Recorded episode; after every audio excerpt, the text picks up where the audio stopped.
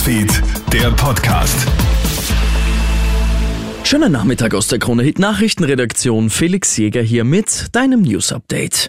Die Bundesregierung zieht heute Bilanz über das Jahr 2022, geprägt von Corona und Krieg. Türkis-Grün zeigt sich durchaus zufrieden mit dem Erreichten und hebt insbesondere die Antiteuerungspakete hervor. Jede Person hätte demnach eine durchschnittliche Entlastung von 1500 Euro erhalten. Die Koalition zeigt sich außerdem optimistisch, dass Österreich gut durch Teuerung und Energiekrise kommen wird.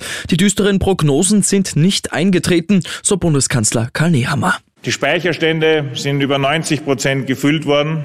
Wir haben die Abhängigkeit vom russischen Gas dieses Jahr von 80 Prozent auf 20 Prozent circa reduziert.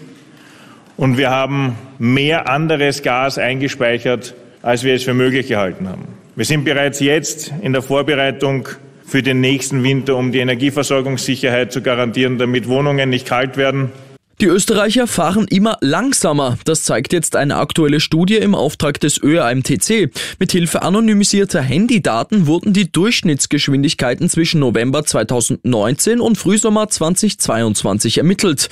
Demnach fahren wir nun um 7,1 kmh langsamer als noch kurz vor Pandemiebeginn. Tatsächlich könnten die Spritpreise hier eine entscheidende Rolle spielen, sagt Verkehrspsychologe Gregor Bartel. Die Message ist, dass man tatsächlich bares Geld sparen kann, wenn man auf der langen Strecke spritsparend fährt und spritsparend fahren heißt das Auto möglichst in Schwung halten, also nicht zur Kurve hinhetzen und dann runterbremsen, sondern eben hinrollen mit dem richtigen Tempo, möglichst wenig bremsen, außer die Verkehrssicherheit erfordert es.